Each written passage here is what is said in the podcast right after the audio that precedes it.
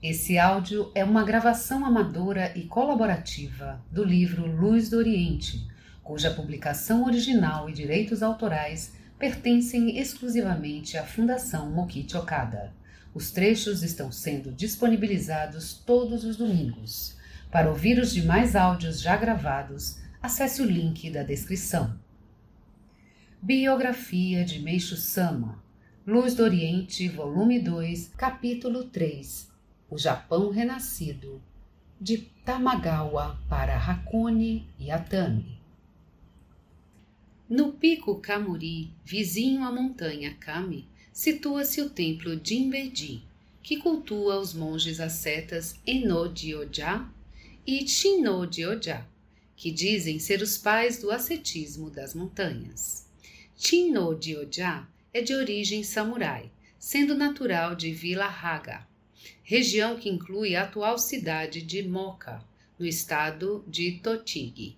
Durante um aprimoramento no Monte Mihara, na ilha de O, situada em Izu, ele recebeu uma ordem espiritual de Enodioja para desbravar as montanhas de Hakone, indo então para Miyagino, onde esteve aproximadamente de 1879 a 1890. Como resultado de seu aprimoramento, curou pessoas doentes com o poder que adquirira, abriu estrada nas entranhas das matas, etc. Dessa forma, granjeou o respeito dos moradores da região. Anos mais tarde, em 1885, escalou o pico Kamuri, onde morreu sentado à moda budista, fazendo jejum. Shinodioja fez diversas previsões para o povo de Vila Raga.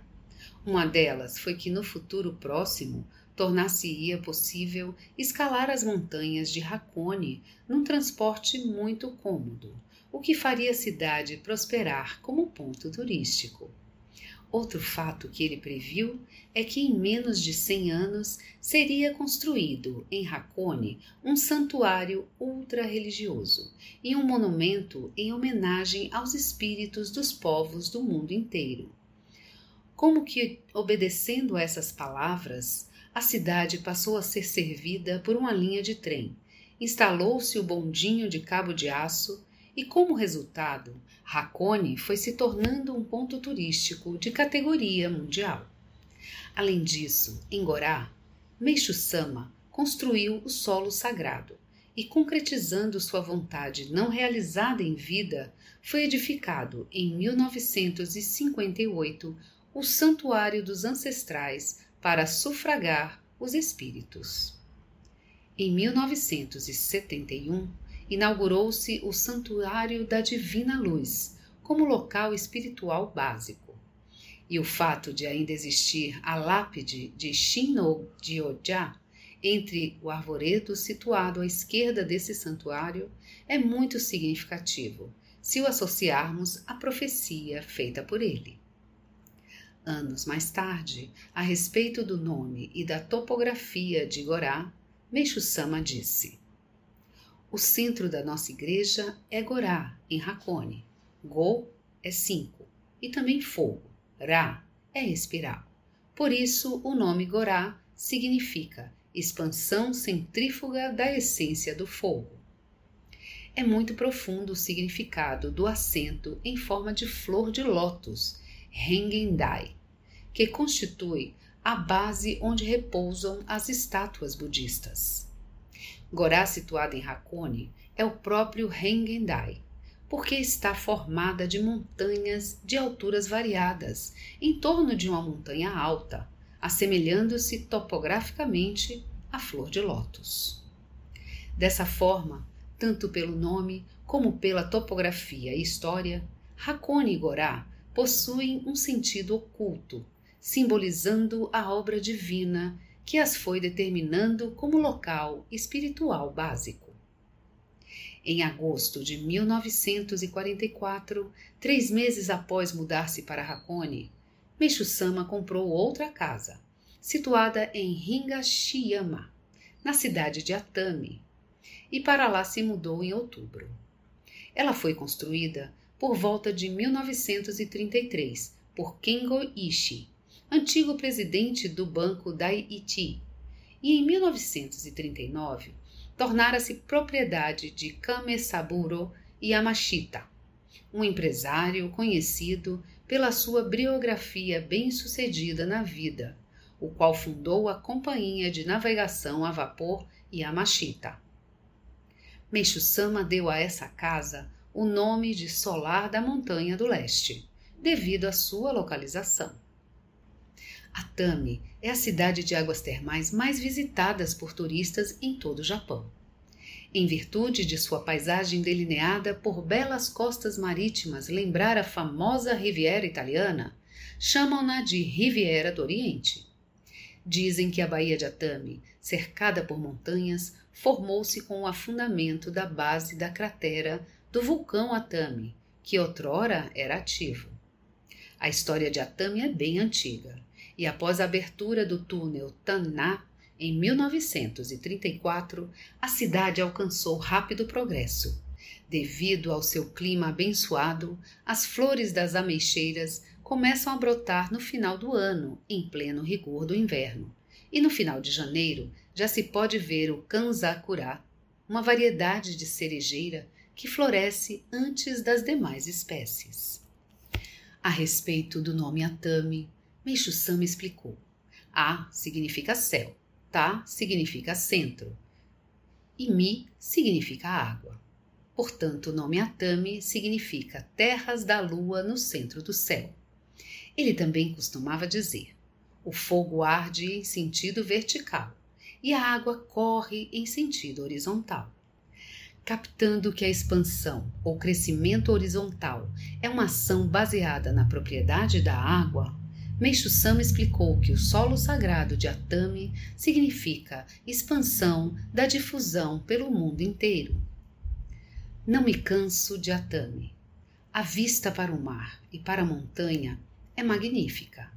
E Atami também possui abundância de águas termais.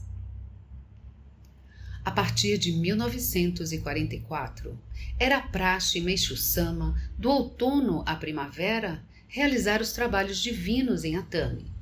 E nos quatro meses de verão, ou seja, de junho a setembro, em Hakone. Tendo adquirido terrenos nessas duas cidades com o grande objetivo de construir protótipos do paraíso terrestre, dava instruções para as obras de construção do Shinsen-kyo, Terra Divina, enquanto estava em Hakone, e durante o tempo que passava em Atami, procurava pelos arredores o terreno mais adequado a se tornar a sede do desenvolvimento da obra divina. O local para a construção do Zunyun-kyo, Terra Celestial, foi escolhido no outono de 1945, quando, depois de visitarem o pico de Coco, Meixo Sama e mais 30 pessoas, entre discípulos e fiéis, andaram a pé, desde Yugawara, venceram a montanha e, entrando em Atami, chegaram às proximidades do lugar onde posteriormente foi construído o templo messiânico. Mesmo depois que Meishu-sama se mudou de Tamagawa para Hakone e Atami, os olhos persistentes das autoridades continuaram a perseguir seus passos. Até o término da guerra e a queda do regime de vigilância estabelecido pela Polícia Especial, pela Polícia Militar e por outras corporações, Meishu-sama era tratado como um indivíduo suspeito, como elemento perigoso. Quando ele comprou o solar da Montanha do Leste, a notícia foi logo transmitida pelas autoridades de Tóquio às de Atami. E no outono, em que ele se mudou de Hakone para Atami, vez por outra, um policial militar vestido à paisana ia ao solar da Montanha do Leste para fazer investigações. Dizem que Meixo Sama pressentia o momento em que o policial estava saindo de casa e que se calhasse de estar fazendo caligrafia nesse momento, o pincel parava sozinho. Entretanto, mesmo diante do policial, ele atendia as pessoas com a serenidade de sempre. Participavam das investigações não apenas policiais militares vestido a paisana, como também policiais da delegacia de Atami. Na época, o controle de ideologias vinha sendo feito tanto pelos militares como pela polícia. Meixo Sama, porém, não tomava nenhuma precaução especial. Servia-lhes doces raros e atendia-os com um sorriso, apesar de se tratar de pessoas que estavam ali para fazer investigações. Levava-os para os locais de entrevistas, fazia com que ouvissem a palestra junto com os fiéis, presenteava-os com imagens de Canon pintadas por ele e até lhes ministrava de orei. Essa forma de atendimento indiscriminado provinha, em primeiro lugar, do seu desejo de não esconder nada, fazendo com que os investigadores verificassem tudo com seus próprios olhos e ouvidos. Entretanto, podemos dizer que era também uma manifestação do grande amor de Meixo Sama, que há muito tempo tratava todas as pessoas da mesma forma. Durante as visitas que lhe faziam, os investigadores eram envolvidos pela sua personalidade e passavam a simpatizar cada vez mais com ele. Essa simpatia ia se transformando em respeito e admiração pela sua pessoa. Assim, por um lado, Meixo Sama dispensava às autoridades um tratamento amável. Por outro, não se esquecia de ter os devidos cuidados para evitar que eles se irritassem à toa. Os fiéis que vinham para as entrevistas entravam separadamente, uns pela porta da frente, outros pela porta lateral, pela cozinha, etc. Tomava essa precaução porque diariamente cinco a seis elementos da polícia especial vigiavam as ocultas. Às vezes ele dizia aos fiéis: os agentes da polícia especial são exigentes, por isso é melhor o senhor não vir aqui. Pouco depois que Meixo Sama se mudou para Tami, um investigador foi visitá-lo e, suspeitando que ele mantivesse contato com os Estados Unidos, levou dois ou três rádios que havia em sua casa para que fossem examinados por um especialista. E não era só. Às vezes, ficava um investigador escondido na casa em frente ao solar da Montanha do Leste, tomando notas minuciosas sobre os fiéis que frequentavam o solar. Certo dia, apareceu um investigador da divisão especial, o qual lhe disse: Na sua casa curam-se doenças, mas não é Canon quem as cura. Elas são curadas graças ao grande poder do imperador. Por isso, vocês deveriam agradecer a ele acostumado com os métodos dos policiais que tudo relacionavam ao poder do imperador, Meixo Sama respondeu com um pouco de ironia. As pessoas que foram curadas devem mesmo ir agradecer no Palácio Imperial, é? Entretanto, apesar das investigações insistentes, nada surgia que pudesse incriminá-lo. Dizem que o policial, um tanto desapontado, se queixou. Investiguei bastante, fazendo tudo para prender Okada. Mas estou em apuros, porque não consigo achar nenhuma prova. Essas palavras chegaram ao conhecimento de Meixo Sama, o qual registrou. Eu não pude deixar de rir. Prende-se alguém quando há motivos. Se não há, é porque a pessoa é honesta. Ele, no entanto, diz que está em apuros, porque quer me incriminar a qualquer custo. Não consigo entender uma coisa dessas. Mesmo depois de sua mudança para Hakone Atami, Meixo Sama costumava arranjar tempo para passear em companhia dos familiares e dedicantes que o ajudavam diretamente. Um ano e pouco antes do término da guerra, era comum ele fazer passeios aos picos e sopés das montanhas de Hakone. Nessas ocasiões, apanhava ervas e flores mimosas que encontrava pelo caminho para fazer vivificações florais. Quase sempre, Meixo Sama estava trajado à vontade, passeando pelas matas de Hakone e até mesmo andando pela movimentada cidade termal de Atami, tinha o hábito de usar roupas comuns. Aparentava ser um senhor idoso como outro qualquer.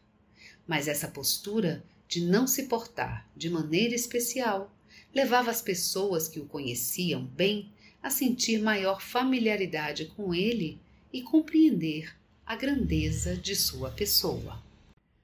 A guerra se tornava mais acirrada e em fevereiro de 1945 as tropas americanas começaram a desembarcar na ilha Iô, ocupando-a após uma luta desesperada durante um mês. Também nos campos de batalha da Europa, a Itália, já em setembro de 1943, havia se rendido incondicionalmente às tropas aliadas. Isolada, a Alemanha começou a recuar a partir de 1944 e o destino dos países do eixo apresentava-se sombrio. Após a ocupação da ilha Iô, as tropas americanas intensificaram seu ataque e no dia 1 de abril, menos de um mês depois, iniciaram a estratégia de desembarque na ilha Okinawa.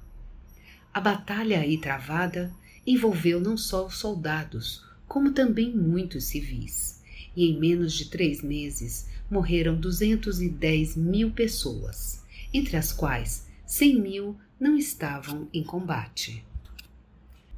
A partir de 1944, haviam-se intensificado os ataques aéreos ao Japão, que ficara sem qualquer defesa. Especialmente após a ocupação de Okinawa, começaram bombardeios indiscriminados que atingiam não apenas as grandes metrópoles e as instalações militares, mas também as cidades pequenas e médias de todo o país. Em maio, os alemães se renderam por completo. E então as tropas aliadas passaram a atacar o Japão com força total. Nos meados de julho, cidades litorâneas como Kamaishi e Muroran foram bombardeadas por canhões navais, sofrendo um golpe destruidor. Apesar de tal situação, o governo continuava a preparar a batalha decisiva no território japonês. Entretanto, o Japão foi vítima da tragédia histórica representada pelas bombas atômicas lançadas no dia 6 de agosto em Hiroshima e no dia 9 em Nagasaki. Só então, por decisão do imperador, o governo resolveu se render, colocando um ponto final naquela guerra que durara quase quatro anos. No dia 15 de agosto de 1945, estavam reunidos no solar da Montanha Divina, em Hakone, cerca de 50 fiéis, que tinham vindo de todo o país para encontrar-se com Meixo Sama. Nesse dia, desde cedo, o rádio anunciava repetidamente que, ao meio-dia, seria transmitida uma importante notícia e Meixo Sama ordenara que todos ouvissem essa transmissão. Pouco antes da hora determinada, ele sentou-se cerimoniosamente diante do rádio. E todos fizeram o mesmo. Ao meio-dia, foi anunciada a declaração do fim da guerra. E quem deu a notícia foi o próprio imperador, fato inédito em toda a história do Japão. Naquele grupo, Havia pessoas a quem Meixo Sama já tinha avisado que o Japão perderia a guerra. No entanto, ao ouvirem o triste resultado a que o país chegara, depois de ter empregado todas as suas forças, a maioria ficou atônita e engoliu em seco. Passados alguns instantes de silêncio após o término da transmissão, Meixo Sama disse aos fiéis que o olhavam ansiosamente. Foi bom assim. O Japão irá melhorar. Falou apenas isso e deixou a sala. Essas palavras, ditas no tom costumeiro, surpreenderam muitos diretores e fiéis, que estavam desapontados. No dia seguinte, comentou ainda com aqueles que vieram para a entrevista. Não posso falar abertamente, mas, na verdade, esse resultado merece uma grande comemoração. Ouvindo isso, os discípulos sentiram desfazer-se aquela intranquilidade que os assaltara há pouco e compreenderam que, com o término da guerra, por fim chegava o momento em que o Japão se tornaria realmente um país correto. Mas agora, mais do que nunca, quando haviam terminado os dias de tensão causados pela vigilância incessante das autoridades, e era possível falar abertamente à sociedade sobre a fé em Deus que ocultara em seu íntimo durante longo tempo, a firmeza de Meixo Sama precisava ser muito grande. Ele que com o fim da guerra vira-se livre das vigilâncias e reiniciara suas atividades, passou a ser procurado por um grande número de pessoas. Entre elas, havia muitos militares profissionais, designação dada àqueles que entravam para a carreira militar por intermédio de alistamento. Pouco depois de terminada a guerra, um militar o visitou e, muito irado, desabafou toda a sua insatisfação. Não consigo entender o motivo da rendição. É uma vergonha. Entretanto, Meixo Sama nada disse para alimentar o assunto. Admirado, o militar lhe perguntou: O senhor é japonês? Ao que ele imediatamente respondeu: Não, não sou japonês. O homem teve um sobressalto e começou a tremer, mas perguntou: Então de que país é o senhor? Diante da resposta: Eu sou universal. Ficou sem ação. Então o mestre lhe falou sobre o amor à humanidade, que está acima da posição de um único país. O período pós-guerra do Japão começou com a ocupação do país pelas tropas aliadas.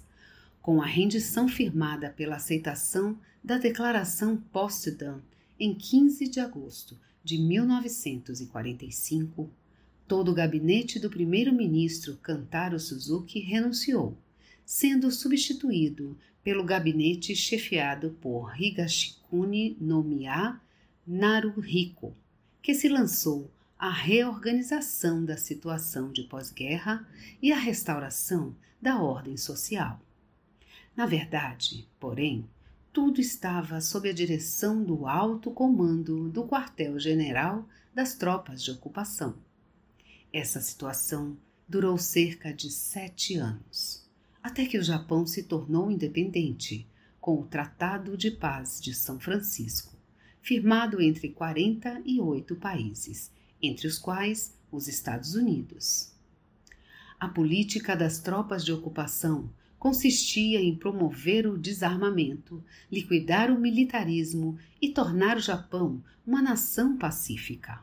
Ao mesmo tempo, pretendia-se assegurar a liberdade dos indivíduos e a democracia, e a reorganizar uma atividade econômica capaz de contribuir para a paz mundial. Entretanto, se analisarmos atentamente, veremos que a situação do Japão era de um derrotado que tem de cumprir a pena imposta pelos vencedores através do julgamento dos criminosos de guerra. Mesmo a liberdade de expressão não era total. As notícias desvantajosas para as tropas aliadas eram rigorosamente censuradas. De modo geral, porém, foi adotada uma política que visava a liberdade ampla e a concretização da democracia. No campo da religião, foi assegurada a liberdade de culto, embora de forma relativa. As religiões não sofreriam intervenções desde que respeitassem a ordem pública e os bons costumes. Consequentemente, podemos dizer que era a primeira vez que a primavera chegava para o mundo religioso.